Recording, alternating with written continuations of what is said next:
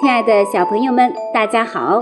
我是专门为你讲故事的小迪姐姐。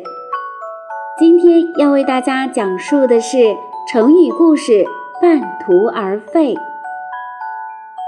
从前有一个人叫岳阳子，一天他在路上看到了一块金子，就把它捡起来带回家，交给了妻子。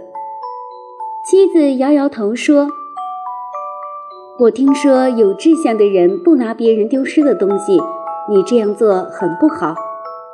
岳阳子听了妻子的话，觉得非常惭愧，连忙把金子送回到原来的地方。后来他去了很远的地方求学。一天，岳阳子突然跑回家，妻子正在织布，见他回来了，就觉得很奇怪，就问。你怎么现在就回来了？难道书已经读完了吗？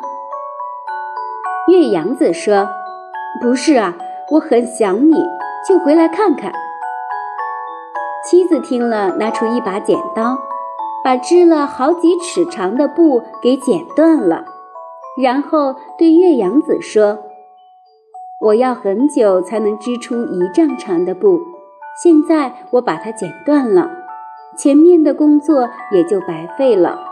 读书和织布一样，不能半途而废呀。岳阳子觉得妻子的话很有道理，就回去安心读书了。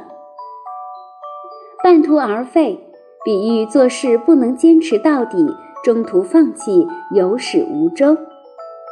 今天的故事就给小朋友们讲到这里了，我们下期节目再见吧。